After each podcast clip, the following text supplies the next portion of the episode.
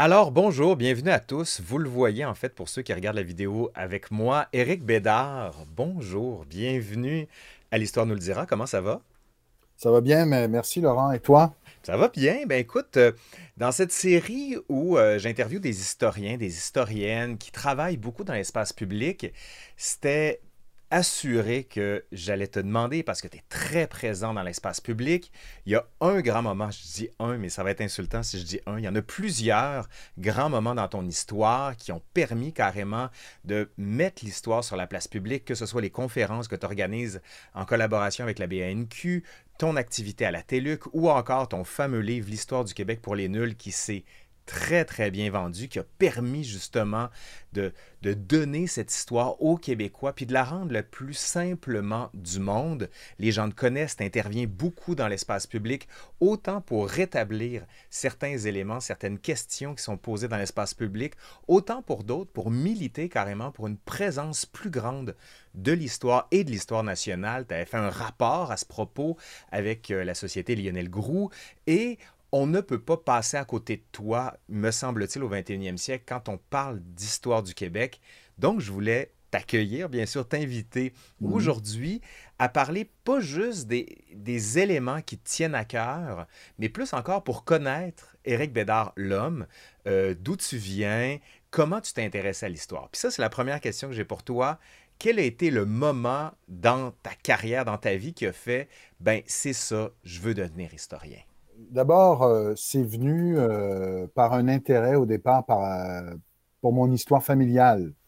Donc, le hasard de la vie a, placé sur ma route un, grand-père, mon grand-père paternel, Arthur Bédard, mon fils porte son nom. donc, ce grand-père-là avait un grand intérêt pour l'histoire de sa famille. mais c'était une, c'est le cas de le dire, c'était vraiment, on parle beaucoup de ça pour les Amérindiens en ce moment, mais c'était de l'histoire orale. Il mhm. n'avait évidemment pas, il avait une troisième année, c'était un paysan, c'était un agriculteur, mais il avait gardé assez vivante l'histoire de sa famille, euh, de son père, qu'il admirait, euh, s'il voit un culte pour son, père, qui lui avait légué la, maison paternelle où il vivait dans Port-Neuf. Donc, c'était pour lui un, énorme euh, privilège. Et il avait conservé une mémoire de son grand-père qui était mort jeune, et ainsi de suite, jusqu'à celui qui avait été le premier à s'établir sur le rang de Saint-Jacques. C'est un rang qui existe entre Saint-Basile et, Pont-Rouge, dans Port-Neuf. Et donc, le Jacques en question, qui n'est pas du tout un saint, je, vous rassure, ça ne marcherait, pas. On va en vouloir en savoir plus, par exemple, à force de nous lancer ça. Oui, c'est ça. Alors, euh, comme m'avait dit, quand nous, nous disait un prof d'histoire moderne, Louis Lavallée, que tu as sûrement connu. Non, Louis je ne l'ai pas ah, eu, moi. Tu ne l'as pas eu? Non. Ben, Louis Lavallée disait qu'avant la réforme protestante, on était dans certaines paroisses curées de père en fils. Et ça faisait problème. Et dans la euh, mesure où ils n'ont pas le droit de consommer l'acte de chair, souvenons-nous hein, quand même, chez les catholiques, mais pas chez les protestants. Exact, exact. Euh, et donc, euh, mon, le, rang de Saint-Jacques, ce serait en l'honneur d'un Jacques Bédard, bon, etc., qui a été s'installer ça il y a longtemps. Donc, moi, ça m'a comme très tôt fasciné l'histoire de ma famille, mais évidemment, c'était une histoire plus généalogique, traditionnelle. Euh, mais ça me permet, et, ça avait été très, et ça correspond, cet éveil et cet intérêt, à, mon visionnement ayant 10 ans à la fameuse série qui est devenue euh, très, très célèbre, la, série Roots, la série Racine, vous savez, qui raconte l'histoire euh, de, Alex Allais, l'histoire du côté de sa mère. Il était, je crois, euh, fils d'un Irlandais et d'une Afro-Américaine. Et il racontait dans cette série-là, sur le mode de romanesque, l'histoire de sa famille. Donc, j'écoute cette série, je trouve ça extraordinaire, fascinant. Et moi, en même temps, à peu près, je découvre l'histoire de ma famille, évidemment, heureusement pas une histoire aussi douloureuse que celle de cet Afro-Américain, mais en même temps, ça me fascine. Donc, c'est un intérêt comme ça. Et il faudra que j'attende son R4 pour mettre un arrière-plan historique à l'histoire de ma famille des Bédards.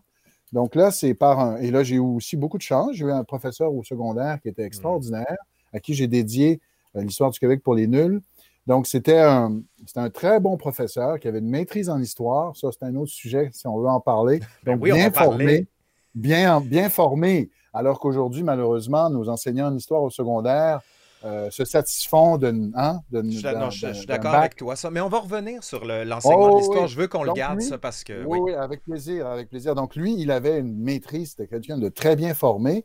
Et euh, il nous avait donc, euh, moi, je, l'avais trouvé éblouissant. C'était un professeur qui maîtrisait sa, discipline. Et donc, là, j'avais l'arrière-plan, l'arrière-plan politique, national à l'histoire de ma famille. Et là, j'ai dit, ah, wow! Et là, j'ai fait comme une connexion. Mais moi, euh, moi qui viens d'un milieu ouvrier comme plein de Québécois, hmm. euh, donc je n'avais pas de modèle. Je ne savais pas qu'on pouvait vivre de l'histoire. Et comme j'avais. Euh, non, mais tout à fait. Non, non mais c'est vrai, il n'y a pas d'usine d'historiens qui ouvre, hein, si on le sait. oui, et, lui, cet enseignant-là, tout à coup, je me disais, il y a une, petite graine qui s'était déposée en moi, en me disant Ah, je pourrais, je pourrais être comme lui, je pourrais faire comme lui. Je pourrais être un enseignant en histoire au secondaire. Mais encore là, je n'avais pas du tout, personne n'était allé à l'université, ni du côté de ma mère, ni du côté de mon père. Donc, euh, alors, tout naturellement, on me destinait, parce que j'avais la parole facile, parce que j'avais parlé, on disait, ah, tu vas faire un avocat. Euh, puis là, je disais, ah, bah oui, pourquoi pas. Les grands métiers euh, libéraux du 19e siècle, ben médecin, ben avocat ou notaire. exactement, pour ma famille, comme j'avais, j'étais assez doué à l'école, j'avais la parole facile, j'allais forcément étudier le droit et être un avocat. Alors, euh, et puis je m'intéressais aussi à la politique très jeune, un peu pour m'impliquer. J'ai fait le Parlement jeunesse. D'ailleurs, je pense que toi, tu as fait le Parlement étudiant. Oui, mais j'ai fait, les deux. J'ai fait les ah, deux. Fait les deux? J'ai fait les deux. Oui, oui. Puis d'ailleurs, je te raconterai ça. Puis il y avait dans le Parlement, je sais plus, c'est étudiant jeunesse, il y avait Mélanie Joly avec moi et Mathieu Bocoté. On était dans la même année. Je me souviens ça. Puis ah. d'ailleurs, j'ai ah perdu les. Euh, il nous avait fait toute une retranscription des débats parlementaires, puis je l'ai perdu. Je m'en veux tellement d'avoir perdu ça. Bref, mais continue. Donc, tu fais le Parlement ben, jeunesse. Tu me, tu me, fais penser à, quelque chose, c'est que j'avais tellement aimé mon cours de secondaire 4 que l'été qui avait suivi ce cours, tu sais, l'été à 16 ans, 17 ans, on, va manger Mr. Freeze, on va à la piscine, on a nos premières blondes. Bon. mais, mais moi, à côté de tout ça, plus mes jobs d'étudiant, j'avais décidé, c'était incroyable quand j'y pense, j'avais décidé d'écrire l'histoire du Québec. Un été hein? comme ça, de mes 16 ans.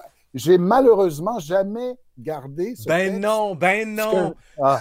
on est historien, on n'est pas archiviste. Hein. je, donnerais, je donnerais beaucoup pour retrouver ce texte-là.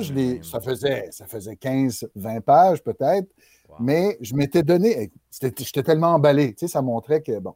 Alors, et donc, je, je pensais faire du droit, mais là, je me suis dit, avant de faire du droit, donc avant de faire un travail sérieux, je vais étudier l'histoire.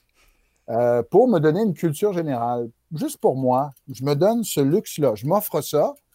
Euh, et je m'étais inscrit à la majeure, euh, pas au bac, à la majeure. Donc, je vais me donner deux ans. Et finalement, la majeure est devenue un bac, qui est devenu une maîtrise. Bon, et, euh, là. la, euh, maîtrise, rappelle-nous le, sujet de ton mémoire de maîtrise. Et ben, puis, c'était à l'Université de Montréal ou tu étais toujours à Laval? Là? C'était, non, j'ai jamais été à Laval. Moi, je suis, je suis un Montréalais. C'est ça, mon père. Ah, il vient de Portneuf. Il vient de Portneuf, mais il, est, il, est, il, a, il a migré vers Montréal à, 19 ans, en 59. Ma mère est une Montréalaise de d'Hochelaga Maisonneuve. Donc, moi, j'ai vraiment grandi à Montréal. Je suis un produit de, Montréal. Euh, et, et, donc, mais attention, c'est qu'après mon bac, euh, je n'étais pas encore convaincu, là, euh, mais je suis allé faire un certificat en pédagogie. Ça existait encore à l'époque. On pouvait faire un an en pédagogie. Et puis là, on était. Euh, mais je n'étais pas encore convaincu que je voulais faire ça, mais je l'avais fait, juste par sécurité. Ça m'a été utile plus tard. J'ai fait un peu de suppléance entre, entre deux, deux moments de ma vie, dans des moments de transition. Et puis, et puis là, ben, c'est ça. Et là, j'ai fait ma maîtrise finalement euh, en même temps que je me suis beaucoup impliqué en politique, mais j'ai décidé de faire mes maîtrises. Et c'était, écoute, c'était euh, c'était ce qui a été réédité là, le l'automne dernier. Mais c'est pour ça que je vais en venir là. C'est ça. Donc, mon mémoire, euh, écoute, une histoire très courte, c'est que un, été, j'étais, je pense, après mon certificat en pédagogie ou avant ou après, je me cherchais un job d'été, je ne sais pas trop. Et je travaillais au clandestin, le bar de l'Université de Montréal, parce que je m'impliquais un peu dans la vie étudiante. Et là, j'étais, je m'étais euh, lié d'amitié avec François Rebello, le futur euh, politicien. Euh, il était très actif dans le mouvement étudiant, François Rebello, à cette époque-là. Et je lui avais dit ça, que je me cherchais une job. Et il m'avait dit, ben écoute, si tu cherches une job, viens donc écrire l'histoire de la FECUM. hmm. la Fédération étudiante universitaire. Mais c'est complètement comme ça, par accident, que je dis Ah bon, OK. Euh, et là, je me suis plongé dans l'histoire du mouvement étudiant, de la jeunesse. Et là, j'ai développé un intérêt comme ça. Et parce que j'étais un peu paresseux, je voulais que ce, ce travail-là devienne ma maîtrise. Ma maîtrise. Donc, j'avais été voir quelqu'un, René Durocher. Non, t'es efficace, t'es pas paresseux. T'as décidé de croiser. Sauf que ça n'a pas marché. Alors, euh, René Durocher a dit ah, c'est un travail honnête, mais c'est pas de maîtrise. Et il avait absolument raison. Et donc, il m'a dit mais pourquoi, si vous vous intéressez au mouvement étudiant, pourquoi vous ne faites pas la crise d'octobre et le milieu universitaire? Et lui, René Durocher avait un intérêt pour le milieu universitaire parce qu'il était cadre à cette époque-là. Il était mm. prof, mais il était aussi cadre à l'université. Euh, il, avait des ambitions aussi, je pense, à l'université à l'époque pour devenir recteur. Mais bon, ça n'a pas marché. Et, donc, il m'avait guidé comme ça et j'avais trouvé que c'était une très bonne idée. Donc, c'est complètement par un concours de circonstances que j'ai fait la jeunesse et la crise d'octobre, quatre campus universitaires montréalais, anglophones, francophones. Mm. Euh, et voilà, ça a donné mon premier livre en 98. Et donc, euh, j'ai comme ça, donc la maîtrise. J'ai fait ensuite une année à Sciences Po Paris. Euh, parce que c'était après le référendum, je voulais changer d'air. Oui, parce que ça, je euh, voudrais qu'on y revienne quand même, parce que, bon, on, se connaît quand même, Eric, toi et moi, puis tu me l'avais raconté, ça. Tu as été, te dire rapidement que tu as été actif en politique, c'est quand même minimiser quand même grandement ce que tu as fait. Tu as été chef de l'aile jeunesse du Parti québécois, tu étais là en, en 95 pendant le deuxième référendum, tu as écrit un livre justement là-dessus euh, il y a quatre ans, si je me souviens bien, et on te voit justement avec Jacques Parizeau, qui est décédé depuis, et tu racontes quand même là-dedans que ça, ça fait partie de ton parcours d'historien et que 95 mhm. pour toi a été un point de rupture. J'aimerais ça t'entendre un peu plus là-dessus. Oui, alors euh, d'abord, euh, en étudiant l'histoire, je suis devenu indépendantiste. Et je ne hmm. dis pas que c'est c'est une ligne obligatoire. La fameuse phrase de Jacques Parizeau là, sur son voyage en train, quand en, revenant, il s'est rendu compte qu'il était, euh, était, souverainiste, un peu comme toi finalement. C'est vrai. Et mon professeur de son r 4, dont je t'ai parlé tout à l'heure, était un fervent indépendantiste. le, jupon dépassait un peu en classe, mais, mais c'était pas si pire. C'était pas si pire. C'est quand j'allais le voir seul dans son bureau, où euh, j'avais développé un lien euh, d'amitié avec lui, qui m'en parlait beaucoup plus, et il était un fervent admirateur de Maurice Séguin. Euh, et, donc, je suis devenu indépendantiste par cette veine-là. Et, donc, de l'histoire, je suis devenu indépendantiste. Et d'indépendantiste, je me suis dit, ben, pour réaliser l'indépendance, il faut faire de la politique. Mais je ne sais pas si tu vois le, lien, c'est-à-dire que ma passion du départ, ça reste l'histoire. Je suis d'abord un passionné d'histoire, mais un peu par un concours, par une logique, je me suis ramassé en politique en disant, ben, si, faut, bon, l'indépendance passe par la politique, mais, mais bien honnêtement, euh, je ne suis pas un passionné de politique au point d'en faire, même si ça m'a travaillé pendant quelques temps, mm. euh, parce que j'ai vu d'abord ce que c'était de près, euh, de par mes fonctions. En effet, donc je me suis impliqué tout naturellement au Parti québécois. C'était, rappelons-nous, l'échec de l'accord du lac Meach en 1990. L'indépendance était à 60 dans les sondages. On était sur un air d'aller. On pensait vraiment que ça y était. Et donc, je me suis impliqué comme ça dans une espèce, j'ai été comme happé par euh, ce mouvement-là. Et euh, de fil en aiguille, j'ai été élu président des jeunes du PQ, en effet, en 94. Mm-hmm. Et je me, je me, considère extrêmement privilégié d'avoir vécu, euh, d'avoir vécu cet engagement-là à ce moment-là de l'histoire. Mais c'est intéressant parce que dans, dans ton œuvre, il y a, l'aspect historique qui est fondamental, mais il y a cet exercice d'égo-histoire où tu as été témoin quand même d'un des grands événements historiques du Québec et tu as voulu laisser à travers tes écrits une trace de l'implication, de ton implication, mais de tous ceux qui étaient là plus tard. Puis la raison pour laquelle tu as fait ça, c'est que tu voulais rendre raison de ta fonction d'historien dans l'espace public, ou encore c'était un acte politique pour servir la cause souverainiste, ou encore quelque chose de complètement autre que tu n'arrives pas encore à définir en mmh. toi? Euh, écoute, euh, certainement que j'expliquais pourquoi je considère que l'indépendance est toujours pertinente dans ce livre. C'est un livre que j'ai publié en 2015 dans, dans la foulée du 20e anniversaire euh, du référendum. Je dis, tiens, bon timing. On n'est pas euh, insensible à ça, toi et moi, Laurent. Ben non. Euh, et, donc, voilà, et je me, suis, je me suis dit, oui, je me suis dit, je vais, je vais, je vais y contribuer. Mais en fait, c'est comme si je voulais faire le point euh, sur cet engagement-là 20 ans plus tard. Mm. Et je voulais aussi, et là, je fais le lien avec mon premier livre sur la, crise d'octobre et la jeunesse, je voulais témoigner, je voulais offrir un témoignage de notre génération. Je ne prétends pas être mm. le représentant de ma génération du tout, mais un, témoignage de quelqu'un de la génération X.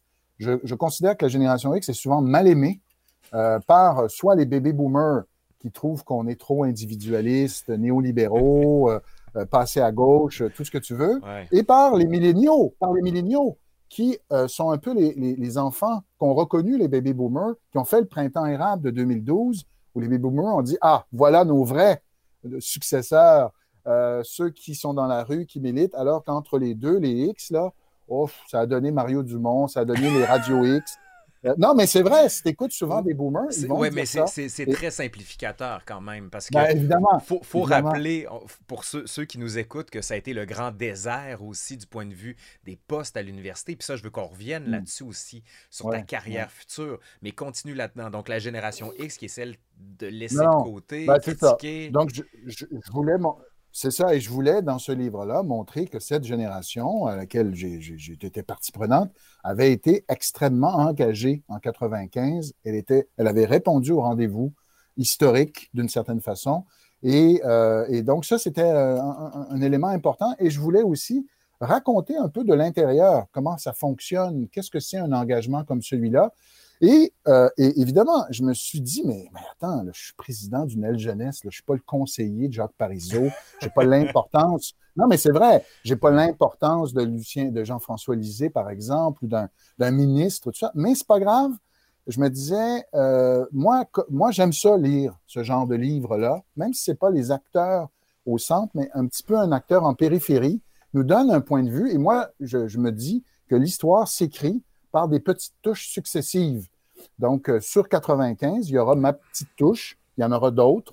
Et puis, euh, je crois beaucoup à ça et je, trouve qu'au Québec, nos, leaders politiques, mais nos leaders en général, n'écrivent pas assez. Euh, Ils ne nous racontent pas assez leur, histoire, leur Mais tu n'as pas l'impression aussi que quand les, les, hommes politiques écrivent, souvent, ils se font ramasser quand même. Tu sais, pensons à Sébastien Prou qui a écrit un livre sur l'histoire qui n'a pas du tout été bien reçu. Il y a François Legault qui a écrit un livre aussi sur son projet politique. C'est passé sous le boisseau. Mélanie Joly, même chose.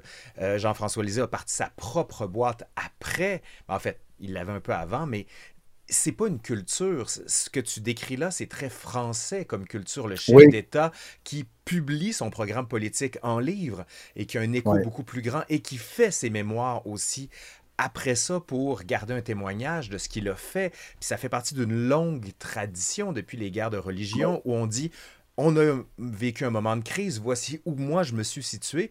C'est mhm. cette mémoire en confrontation. Puis c'est pour ça que c'est intéressant que de ton histoire personnelle, qui est partie de la mémoire pour en arriver à la propre confrontation de ton événement qui est celui du euh, référendum, et de ta mémoire à toi par rapport à ça. Il y a une espèce de filiation qui est, qui est très intéressante dans, ta mm. carrière.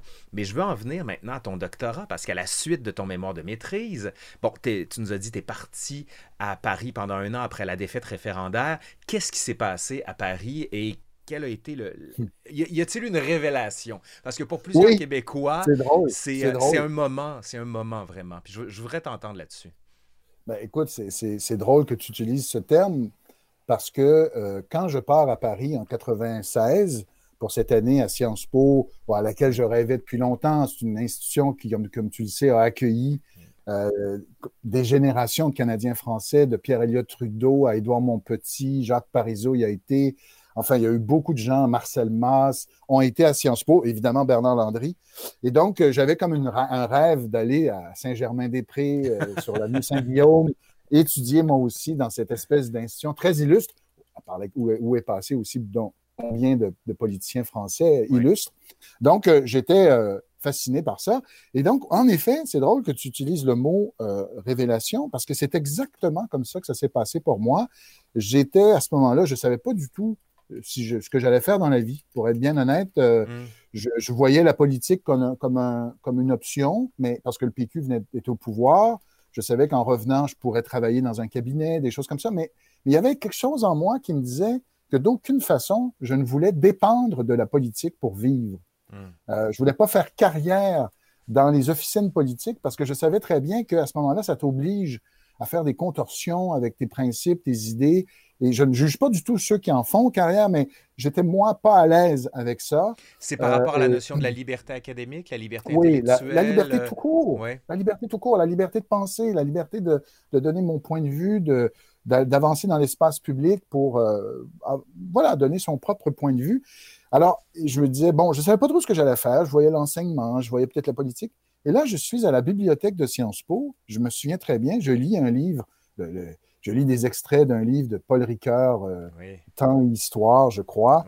Et là, j'ai comme une révélation et je me dis, pourquoi pas moi?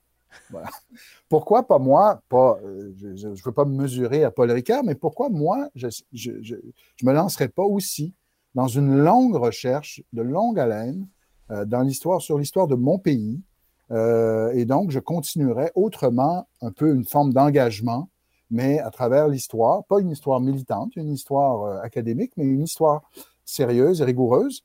Et donc, c'est là que j'ai eu cette espèce de révélation. Et quand je suis revenu, ben, euh, quelques mois plus tard, je me suis inscrit euh, à McGill. Euh, j'ai été accepté. J'ai eu une bourse. Ça, ça a été important dans, ma réflexion parce que si j'avais pas eu de bourse, ça n'aurait été pas évident à financer. J'avais 28 ans. Pour plusieurs étudiants, c'est souvent ce qui détermine si on continue ou non les études, les bourses. On, le mesure très mal encore aujourd'hui. On a l'impression que tout le monde est capable, mais c'est pas vrai. Là. Non, c'est ça, c'est ça.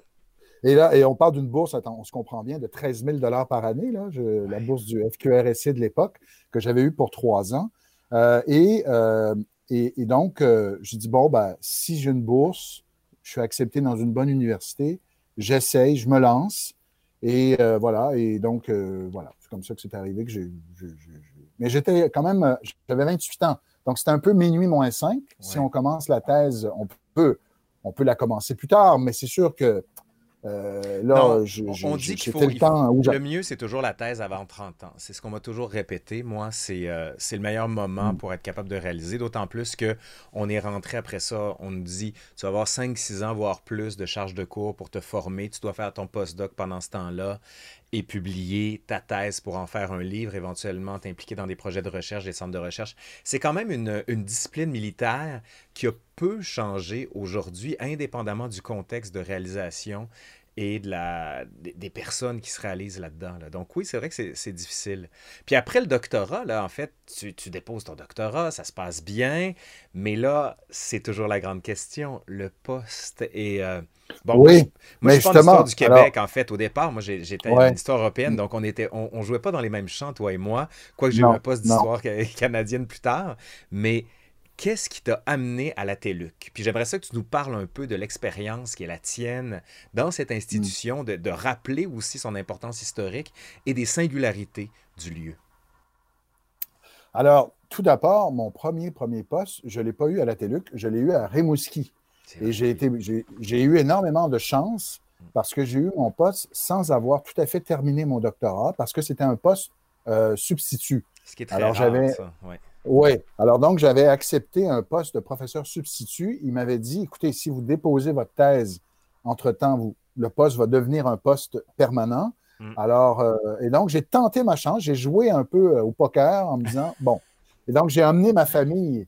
J'avais déjà une fille euh, à Rimouski pour un poste d'un an, sans savoir si ça allait marcher. Et finalement, j'ai euh, terminé ma thèse entre-temps, j'ai eu mon poste permanent, et donc je suis resté deux ans à Rimouski. Et je suis arrivé à la TELUC en 2005. Euh, à l'époque, la TELUC n'était euh, pas sûr de chercher un historien. Il, cherchait quelqu'un, en gros, en sciences sociales. Donc, il demandait soit un doctorat en sociologie, Sciences Po, histoire. Je pense qu'ils avaient reçu 80 CV.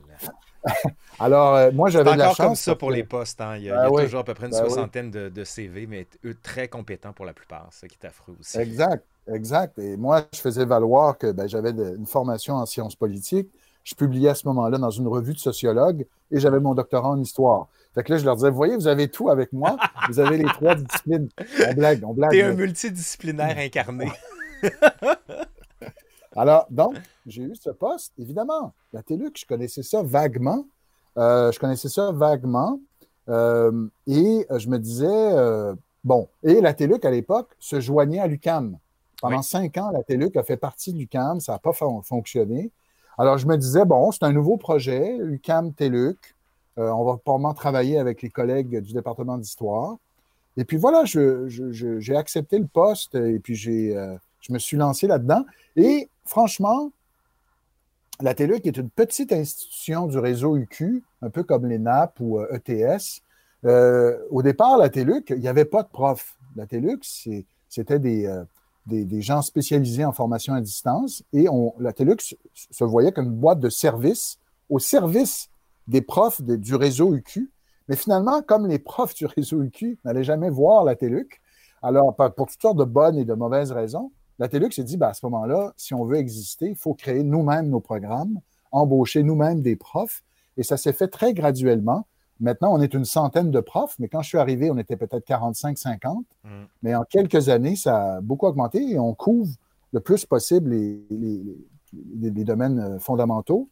Euh, et donc, euh, écoute, au début, je ne savais pas trop à quoi ça rimait, mais tu sais, la formation à distance, on le voit en ce moment, c'est un peu comme la formation en classe.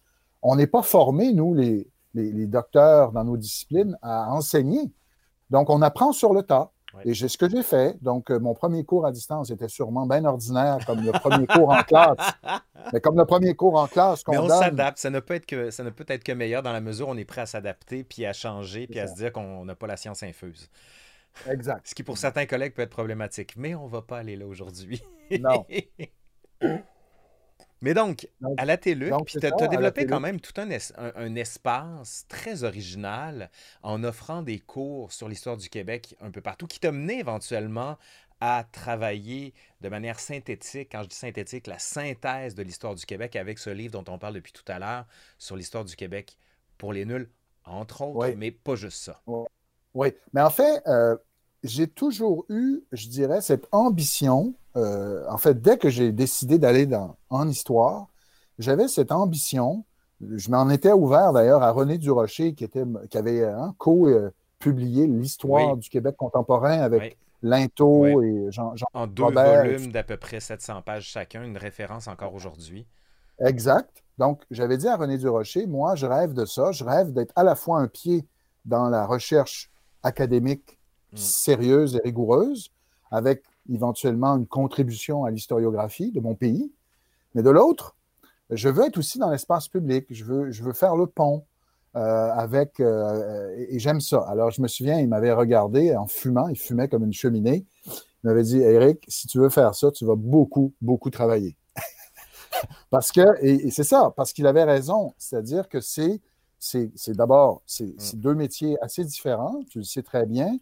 C'est deux, deux, façons de s'adresser, euh, d'écrire, euh, de, alors, et, mais, et, pendant un, bout de temps, euh, quand j'ai commencé à être dans l'espace public, j'étais dans une période où il y en avait peu à ce moment-là. Je te parle autour de 2008 à 2012-13, donc avant que quelqu'un comme toi émerge et d'autres, Catherine Ferland et d'autres.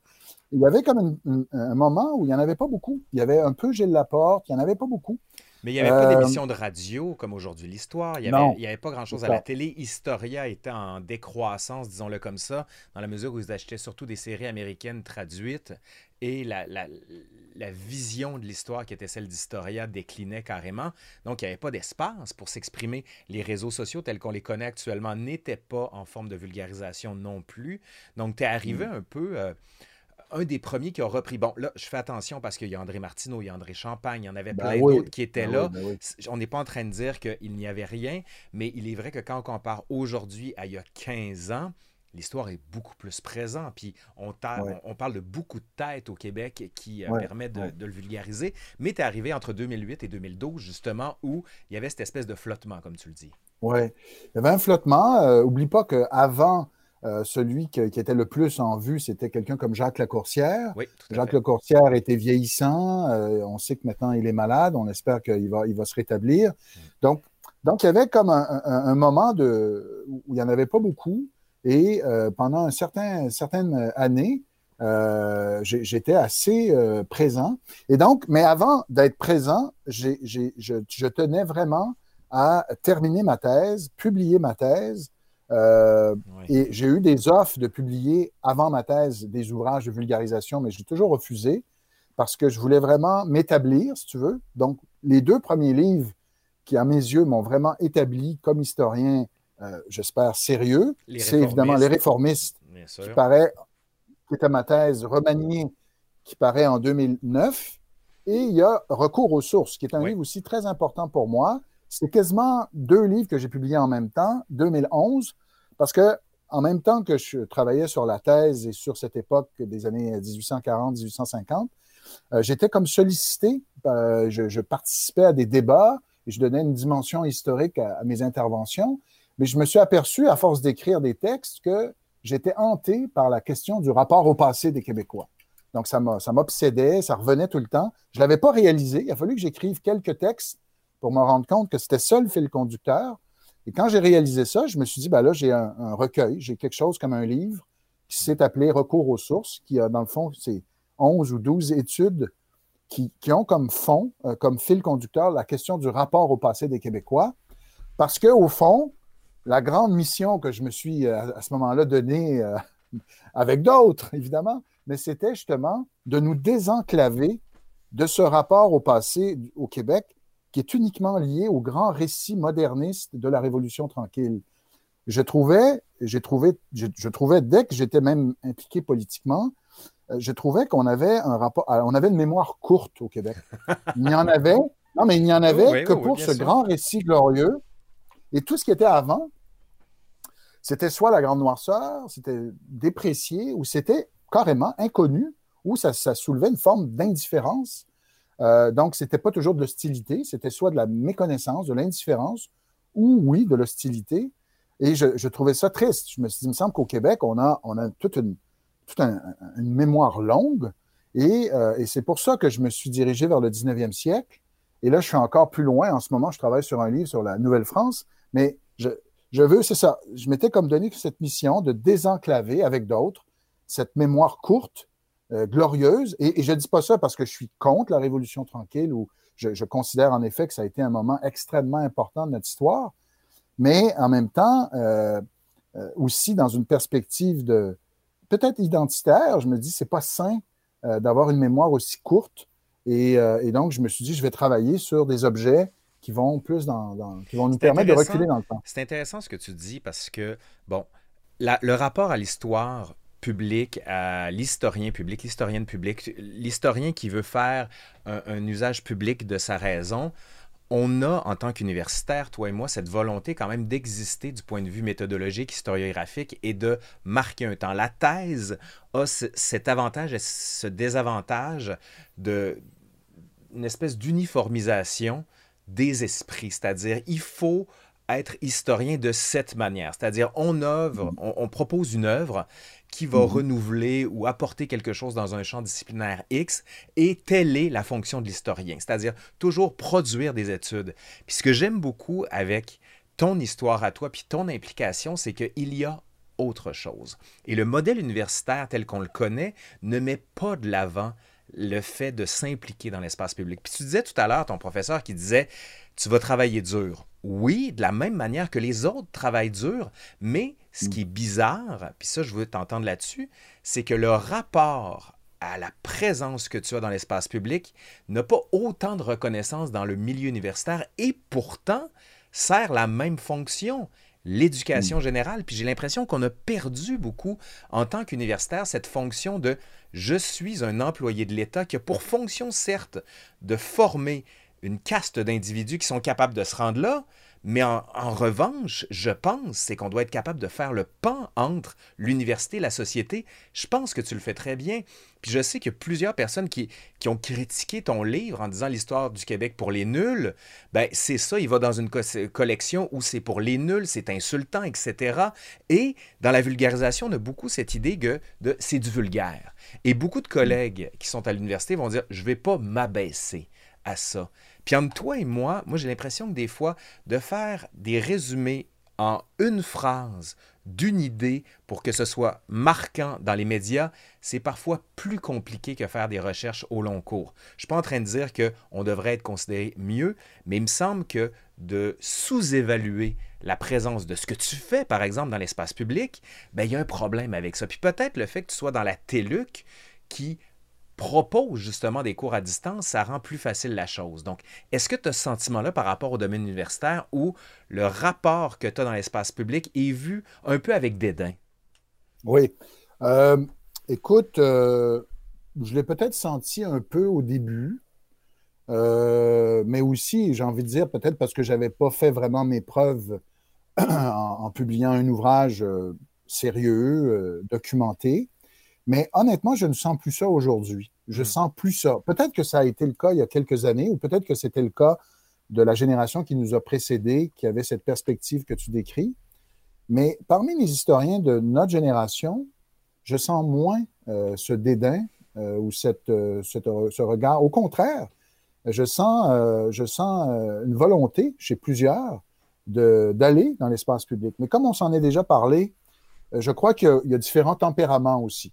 Oui, parce que pour, ceux, pour ceux qui nous écoutent, Eric et moi avons euh, animé une table ronde à la BNQ dans le cadre du colloque de l'Institut d'histoire de l'Amérique française. Il y avait Yvan Jablonka et Patrick Boucheron et on se posait la question justement sur comment investir l'espace public. Et toi, tu avais apporté cette idée selon laquelle tous les tempéraments ne sont pas faits pour investir l'espace public. Tous les profs ne sont pas faits pour faire ça. Non, ça, ça, je le crois profondément.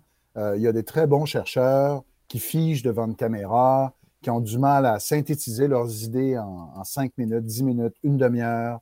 Euh, mais pourtant, on ne voudrait pas s'en passer. Ce sont des chercheurs de grande envergure. On est d'accord. Qui ont, qui ont beaucoup de talent. Donc, moi, je suis plus écuménique que je l'étais peut-être plus jeune, où je pensais que tout le monde, on devait faire ça et tout ça. Non. Maintenant, je pense que, je pense que chacun a son tempérament. Mais, euh, mais, mais euh, non, euh, mais c'est vrai qu'idéalement, peut-être qu'on devrait davantage reconnaître ça. Mais en même temps, je dis ça, puis en tout cas dans le réseau UQ, on a tout ce qu'on appelle le service à la collectivité. Et le service à la collectivité dans le réseau UQ est très valorisé, très respecté.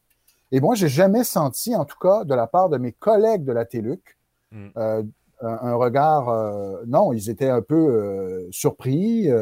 Euh, ils, trouvaient ça intéressant, mais euh, j'ai jamais senti de, leur part un, manque de respect parce que je pense qu'ils voient que je mène les deux de front, mm. j'essaye. Et, là, euh, et là d'ailleurs, je suis dans une phase où je retourne un peu plus vers un travail de, fond. Ça fait, après la publication de l'Histoire du Québec pour les nuls en 2012, parce que c'est ça, j'avais fait Les Réformés, j'avais fait recours aux sources. C'était deux livres importants pour moi du point de vue académique. Euh, là, on, m'offre cette possibilité d'écrire ce livre. Euh, j'avais hésité un peu, pas par dédain, mais parce que, bon, euh, je ne savais pas trop comment cette collection-là était perçue. évidemment, elle est perçue très différemment en France. En France, les gens disent tous ah, Moi, je suis nul là-dedans, et ça ne mm. les déprécie pas pour autant. Tu sais, c'est une expression, une formule. Au Québec, on dirait plus 101.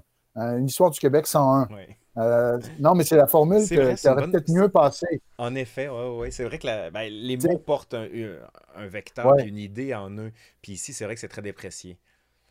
Mais là, ça. Mais 101, tu te serais fait taxer encore de Parti québécois, donc tu étais faite. oui, euh, exact. 101, c'est vrai, je n'avais pas pensé. Euh, alors, donc, le, label, hein, la, marque, nul, a peut-être un petit peu moins d'écho ici. Mais bon, en tout cas, je l'ai fait. Je l'ai fait du mieux que j'ai pu. Et euh, c'est vrai que ce livre-là m'a amené euh, à une sorte de positionnement dans l'espace public. Euh, les médias se sont parfois tournés vers moi en disant lui, on, lui c'est un universitaire, mais on sait qu'il peut vulgariser. Il a écrit ce livre-là. C'était comme une preuve que je pouvais m'adresser à un grand public. Puis aussi, au même moment où je publiais ce livre-là, j'avais des chroniques d'histoire dans le Journal de Montréal. J'en ai eu pendant trois ans. J'étais lié à un projet qui s'appelait Le Québec, une histoire de famille. Donc, je faisais des chroniques de 500-600 mots sur des personnages. Qui sont encore disponibles pour la plupart sur Internet. Oui, exact. Et, cette écriture pour le Journal de Montréal ou le Journal de Québec m'a aidé à écrire l'histoire du Québec pour les nuls parce que c'est une préoccupation, évidemment, quand tu écrit dans un, tabloïd, euh, que ce soit clair, que ce soit euh, punché. Euh, tu te dis, moi, j'écris pour mes oncles, mes tantes, le grand public. Je me souviens une anecdote, je vais dans un restaurant, un diner, un petit restaurant, un petit diner où il y avait des journaux de Montréal partout. Euh, c'était un, jour de semaine où on publiait en rafale les chroniques sur la, conquête de, dans ce cas-là de 2009, là, le 250e. je me souviens que je m'assois, je suis tout seul et je vois un ouvrier là, avec des vrais capes d'acier, un vrai ouvrier, là, avec, il s'en va s'asseoir et je le vois lire son journal de Montréal, page après page, très lentement parce qu'il mange. Il est seul, il mange. Et là, je me suis dit, il va arriver à ma chronique, est-ce qu'il va la lire? je te jure, je te jure, j'avais le cœur qui battait, je, le voyais, là, je ne pouvais pas le manquer. Et, et, je me suis dit, s'il la lit, j'ai gagné. Et il l'a lu. C'était un triomphe. J'étais extrêmement fier de moi. Je me suis dit, c'était une chronique sur Montcalm, le personnage de Montcalm. Je ne sais pas trop où c'était. Et il l'avait lu très attentivement, je l'avais vu, il avait descendu ma chronique. Ben, je me suis dit, voilà, j'ai réussi. Donc, ça veut dire que je suis capable de m'adresser, parce que honnêtement, euh, à cause peut-être du milieu qu'on fréquente, j'avais pas beaucoup d'écho de ces chroniques-là. Je veux dire, le ben public ne euh, ben m'écrivait pas. Euh, il n'y avait pas beaucoup d'écho, des fois des petits courriels ici et là. Donc, je ne savais pas si ces chroniques-là étaient appréciées ou pas. Mais le fait de voir ce monsieur, cet ouvrier, donc m'adresser à mes pères, oui, avec du travail sérieux, rigoureux, mais m'adresser à un grand public, pour moi, c'est un objet de, grande fierté. Et je pense que je suis aidé par le fait du fait que je viens d'un milieu ouvrier. Donc, quand j'explique, mettons, ce que je fais à mes oncles, mes tantes, mes parents, ben, je suis obligé d'être très clair, d'aller à l'essentiel. Oui, de le rendre simplement. Et, euh, ça, et ça, ça m'a certainement aidé aussi. Il faut apprendre à le faire un peu plus à l'université. Je trouve que des fois, on se complexe, on, se complexifie pardon, dans un langage qui se veut ésotérique pour le plaisir de flasher, comme on dit euh, à, Québec. Là. Mais je suis d'accord avec toi. C'est l'économie de mots, le, peu, qui veut dire beaucoup. On a beaucoup de difficultés à le faire, puis à rendre les choses. Puis c'est un art, hein, finalement que celui de la vulgarisation. Puis je pense que toi et moi, on essaie de, mm. le cultiver le plus possible pour que les générations qui s'en viennent aussi mm-hmm. soient capables de trouver une niche là-dedans. Euh, parce qu'il y a un intérêt du mm. public, ça, on ne va pas débattre là-dessus, mm. c'est évident. Mais il y a un aspect sur lequel je veux t'entendre. Euh, on en a beaucoup parlé euh, hors honte, ça fait longtemps qu'on se connaît, sur l'enseignement de l'histoire au Québec, qui est un débat dans lequel tu as été pris à plusieurs reprises. Certains, justement, sont ce qu'on appelle en faveur des compétences.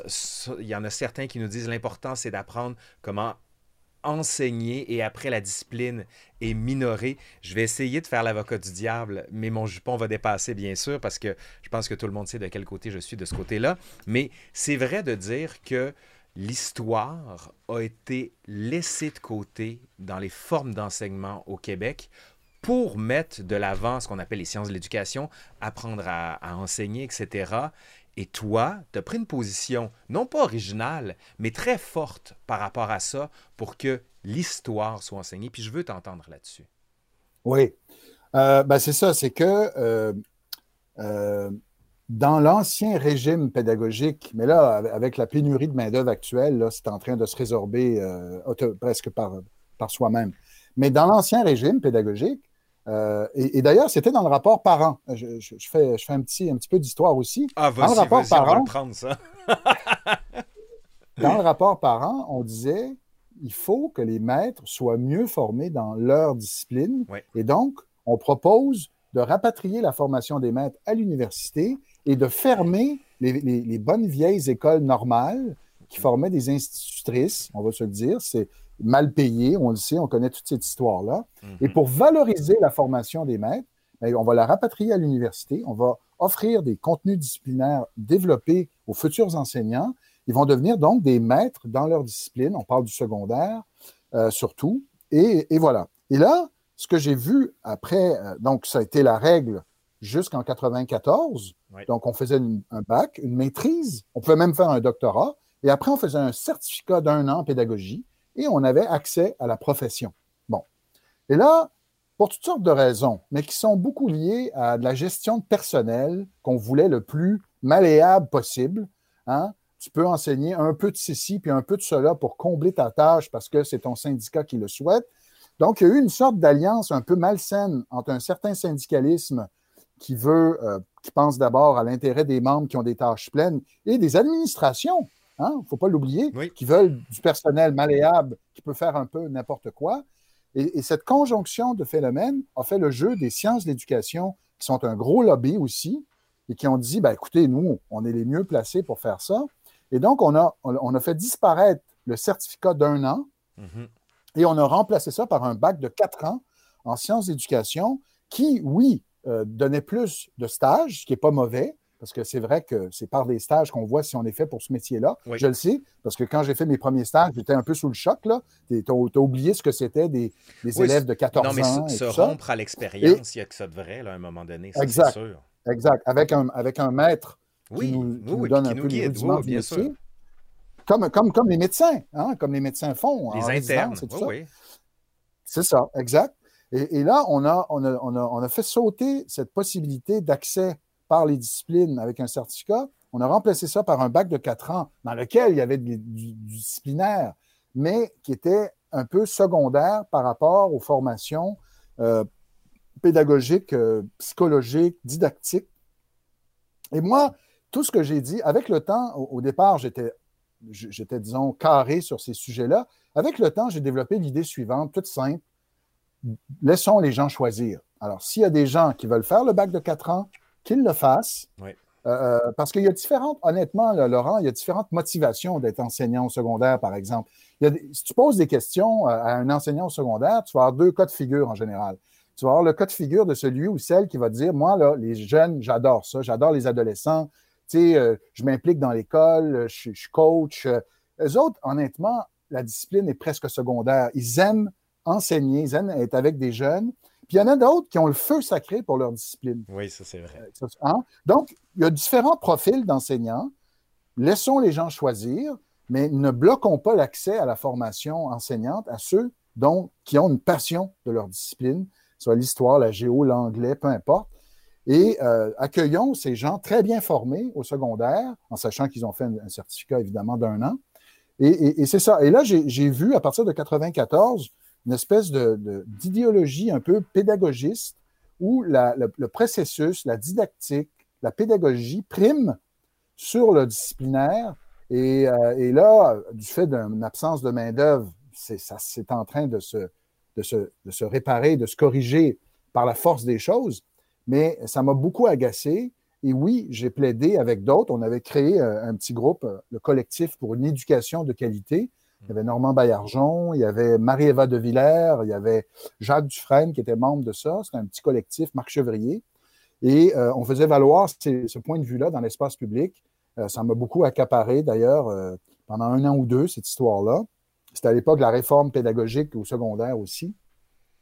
Donc oui, je, je- pense qu'aujourd'hui, justement, puis je le vois avec mes propres enfants, peut-être tu le vois avec les tiens aussi, mais la seule autorité du maître, c'est sa compétence Ben. disciplinaire. Et on n'a plus de règles, et puis c'est bien correct.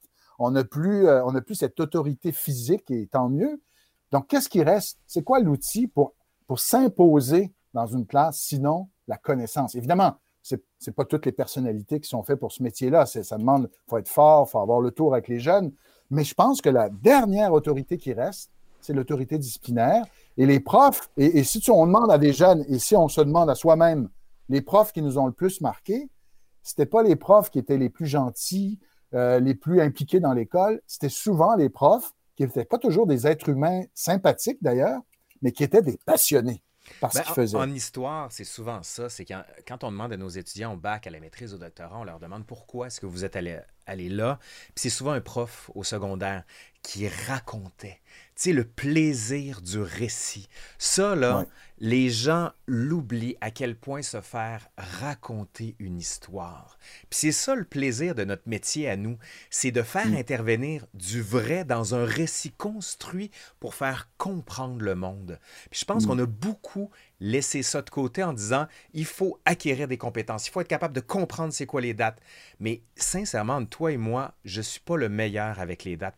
Bien honnêtement, des fois je me trompe, mais la compréhension est là, puis le récit est là, puis Mm. la- le rapport à la parole au Québec, je Mm. pense qu'il est problématique. Ce que je veux dire par là, tu sais, on fait faire beaucoup d'exposés oraux dans d'autres pays. On habitue les jeunes à s'exprimer oralement, à avoir une pensée. Puis souvent, on dit, faites-vous confiance, le sens va venir en se révélant ou en écrivant. Mais encore faut-il leur donner les outils pour le faire. Puis ça, j'ai l'impression que la connaissance est la base de tout. Tu sais, apprendre à apprendre, oui, c'est vrai qu'il en faut. Mais ne faire que apprendre à apprendre, tu- mais apprendre quoi? Tu sais, si tu n'as pas une connaissance générale. Puis c'est un peu Mm. ça la fonction, je trouve, de, de l'historien public, de l'historien dans l'espace public, de se dire, il faut que les gens qui ne sont pas intéressés par l'histoire soient intéressés. Tu sais, ton histoire du gars avec les capes d'acier qui lit ta chronique, ben tu as l'exemple parfait. C'est que si on ne leur donne pas, comment peuvent-ils savoir qu'ils s'y intéressent? Puis Mm. c'est là que Mm. tu te dis, mieux vaut que ce soit les universitaires qui adaptent leur langage parce que ça demande du travail. Mais c'est sûr que si on n'a Mm. pas d'aide de la part de nos institutions qui nous permettent de le faire, ben, un, c'est peut-être pas nécessairement les bons qui vont le faire. Deux, ça va être peut-être fait tout croche. Ou trois, il y aura tout simplement rien. Puis c'est ça la grande question aujourd'hui. Tu sais, le, le plaisir de la connaissance, le plaisir de se dire, je vais, à- à- je vais pas apprendre quelque chose pour être plus intelligent, mais pour mon plaisir personnel. Puis ça, je trouve que tu le fais bien dans, dans tes chroniques. C'est, ça raconte l'histoire, puis c'est un récit, on est emporté par ça. Puis la capacité que les gens ont à créer ça, je pense que ça devrait être mis de l'avant. Puis tu le fais quand même. Parce que je pense à ça. Tu es, intervenu aussi lors des, de la parade de la, de la fête de la Saint-Jean où tu racontais carrément cette histoire-là. Puis on se rend compte à quel point tout d'un coup, l'univers qui est le nôtre commence à prendre une espèce de couleur. Tu sais, c'est, plus brun, ça devient multicolore. Puis c'est là que justement les ça. gens s'accrochent un peu plus à la vie, Ouais. je trouve. Mm. Oui. Écoute, je, je- je ferai l'analogie suivante. Euh, non, mais avec, ben, avec, euh, avec les lettres, avec la littérature, avec l'apprentissage du français. Alors, je pense que quand on apprend une langue, éventuellement, on aspire tous à la maîtriser tellement bien qu'on peut peut-être même en transgresser parfois les règles en, écrivant euh, des textes euh, d'humeur, euh, des textes de la poésie, une lettre d'amour. on- on- on- bon, mais avant d'en arriver à, cette, à, transcender par la forme les règles, parce que justement, on veut s'exprimer à travers ça, ben, il faut avoir les règles de base. Il faut connaître les participes passés. Il faut, euh, bon, faut, faut être passé, faut être passé par oui. toute une, une série d'étapes plates, souvent, oui, malheureusement, un peu plates, un peu scolaires, forcément. Euh, et, euh, tu sais, on, mais éventuellement, ça nous amène à avoir cette liberté de maîtriser la langue. Si on se tourne vers l'histoire et qu'on veut donner notre opinion sur des sujets politiques de l'heure qui forcément mobilisent des connaissances historiques, Mm. ou si on veut donner notre point de vue sur l'interprétation de l'histoire de ci ou de ça, ben, il faut avoir l'alphabet, il faut avoir la grammaire Mm. de base. Et ça, c'est plate, c'est long. Euh, on peut, on peut faire- on n'a pas à faire exprès pour que ça soit plate, je te, l'accorde, mais c'est ça, c'est un processus d'apprentissage et on ne peut pas tout de suite demander à des enfants de 14 et de 13 ans de déconstruire des faits, de proposer des opinions et des interprétations s'ils n'ont pas eu les bases essentielles euh, qui vont leur permettre un jour, oui, d'aller plus loin. Ben là, donc, je vais- Je veux t'entendre sur les. Depuis à peu près 4-5 ans, au Québec, il y a une grande tentative, il y a une grande volonté de revoir, réinterpréter, retravailler l'histoire à la lumière de l'histoire des femmes, de l'histoire autochtone, de l'histoire de- des marginaux, l'histoire des Noirs, l'histoire des Asiatiques.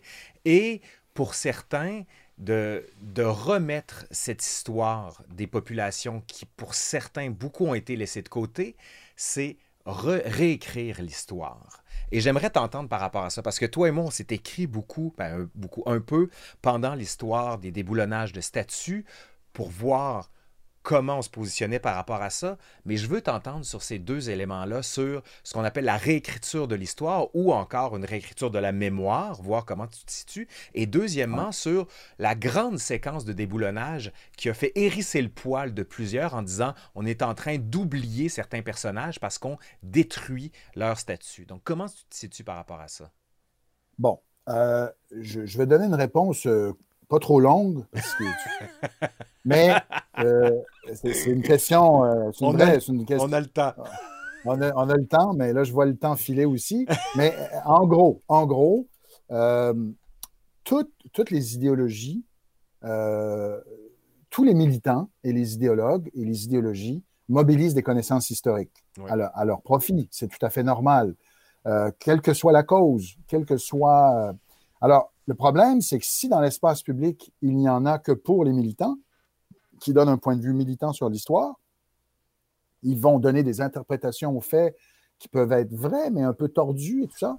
C'est un problème. Alors, il faut que les mm-hmm. historiens soient là. Mais il faut que les historiens, euh, comment je dirais ça, si les historiens font fi de ce qui travaille la société euh, en termes de mémoire, en termes, parce qu'eux, ils disent, ben, c'est la liberté académique, moi, je fais ce que je veux, mon sujet n'intéresse pas du tout le public, mais bien sûr, c'est ton droit, mais à ce moment-là, il faut, autrement dit, qu'il y ait un dialogue entre l'histoire académique et une mémoire en action qui se développe. Il faut qu'il y ait un équilibre.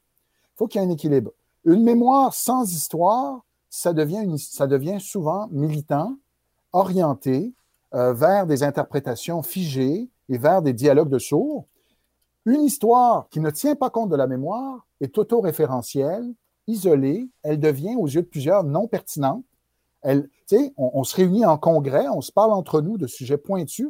On a le droit, j'insiste là, on a le droit de le faire. C'est très bien. C'est très bien qu'on soit protégé aussi. Oui. Qu'on soit protégé. J'insiste là-dessus. Par nos conventions collectives, par les lois sur les universités. On n'a pas à recevoir de commandes de personnes. Tout ça est bien. Mais si on fait que ça, à ce moment-là, il ne faut pas se surprendre s'il y a des gens qui vont nous dire Mais à quoi vous servez? C'est quoi hmm. votre rôle dans la société? Et donc, notre, pertinence sociale va être mise en cause si on ne fait que ça, je, je le répète.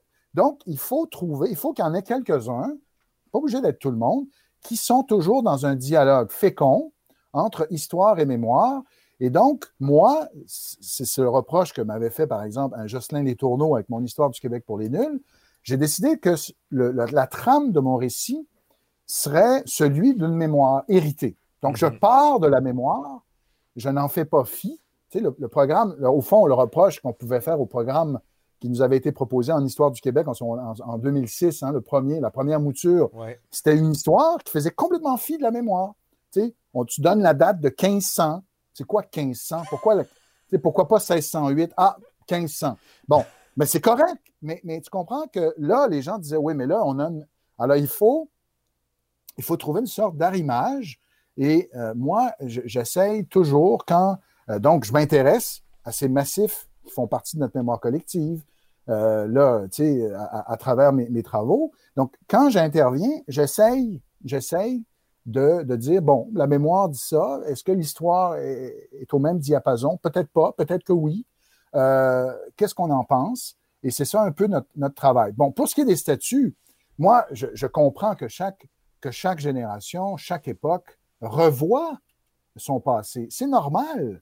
Euh, j'ai envie de dire, chaque génération est révisionniste d'une certaine façon. C'est tout à fait normal euh, qu'on pose des, qu'on adresse au passé, on pose au passé des questions que ne se posaient pas les gens d'il y a 50 ans. Mm-hmm. moi, moi, ça ne me dérange pas. Je veux juste qu'on ait des débats, que ça se fasse de façon civilisée. Euh, c'est pas, c'est pas ni à Laurent Turcot ni à Éric Bédard d'aller déboulonner des statuts ou, des militants. Euh, non, c'est, du patrimoine public. Ça appartient à tout le monde. Et si on est gêné par une statue, un nom de rue, bien sûr, à ce moment-là, faisons un débat, créons un, euh, ayons une discussion euh, ensemble, comme on en a eu. mais là, en ce moment, c'est la Ligue nationale d'improvisation. Il n'y a pas de. Il y a, pas de. C'est des, des Denis Coderre qui réagissent de façon impulsive et qui décrètent tel nom de rue. Non, je m'excuse, là, il me semble que ce n'est pas comme ça qu'on devrait faire ça. On devrait avoir un peu de délibération, un peu de discussion avec des experts, comme on le fait. Il y a une commission de la toponymie au Québec ben, il, devrait avoir des, il devrait avoir une commission permanente de gens qui pourraient donner leur avis euh, en disant écoutez, il y a différentes options. Puis est-ce que tel personnage est trouble? Oui, il l'est un peu, mais en même temps, les gens pensaient comme lui à l'époque. Est-ce que, bon, est-ce qu'on met l'accent là-dessus On met l'accent là-dessus? Peu importe. Mais, euh, mais, euh, mais c'est ça. Ce qui m'a gêné, c'est le côté vandale. C'est le côté on s'érige en juge. On se mm. fait justice finalement. On se fait justice soi-même ça, ça me, dérange, mais, mais qu'on on, veuille, on veuille réviser, réfléchir, évidemment. Je pense que c'est intéressant, ça, ta, notion de, siéger en permanence pour le comité de la toponymie. Il y en a beaucoup, euh, puis je, suis de ceux qui sont d'accord avec toi là-dessus. Là. Il faudrait une commission d'enquête de manière beaucoup plus posée parce que, c'est toujours difficile quand on se fait appeler dans les médias puis de répondre dans un clip qui va passer au téléjournal, qui va soit être un réduit, soit une réduction, soit un prêt à penser qui mériterait de la nuance. Puis là-dessus, je pense qu'on mériterait quelque chose. Parce que ça, fait longtemps que ces débats-là sont en gestation au Québec. C'est pas neuf. Tu sais, quand McDonald's a été euh, déboulonné, moi, ma première réaction a été, ben, c'était une question de temps parce que vous n'avez pas voulu, d'une certaine manière, poser ces questions-là parce qu'il y a des gens qui ont des choses à dire, faut les écouter, mais il y a des historiens qui vont raconter aussi. Puis je pense que on, fait de l'histoire un, un, terrain militant en laissant de côté justement il s'est passé des choses. Puis l'historien n'a pas pour but de promouvoir hmm. une cause, si ce n'est que la, celle de la recherche de la vérité. J'ai pas dit la vérité, la recherche de la vérité. Puis si on laisse ça de côté dans nos sociétés, je hmm. je sais pas où est-ce qu'on va. Puis c'est là qu'on peut apporter hmm. quelque chose de par notre méthode. Puis ça nous ramène justement à ton livre, Recours aux sources, sur notre rapport parfois trouble à notre passé. Puis ça me ramène aussi à ton histoire personnelle, à toi, où est-ce que tu as commencé à travailler sur ta famille. Il n'y a vraiment pas une quadrature du cercle dans ton histoire, mais il y a quelque chose de, très lié et de très organique. Puis j'aime beaucoup, en fait, j'ai beaucoup aimé t'entendre sur ton histoire personnelle parce que je trouve qu'on le fait pas assez, ça, sur mm-hmm. euh, comprendre d'où viennent les gens, qui ils sont. Ça donne de la couleur, de, de l'amplitude, de la profondeur. Puis Eric, je sais qu'on aurait pu parler pendant des heures. Le but de ces, petits entretiens d'une heure environ, c'est de, débroussailler un peu l'historien, l'historienne, puis de voir ce qui l'intéresse.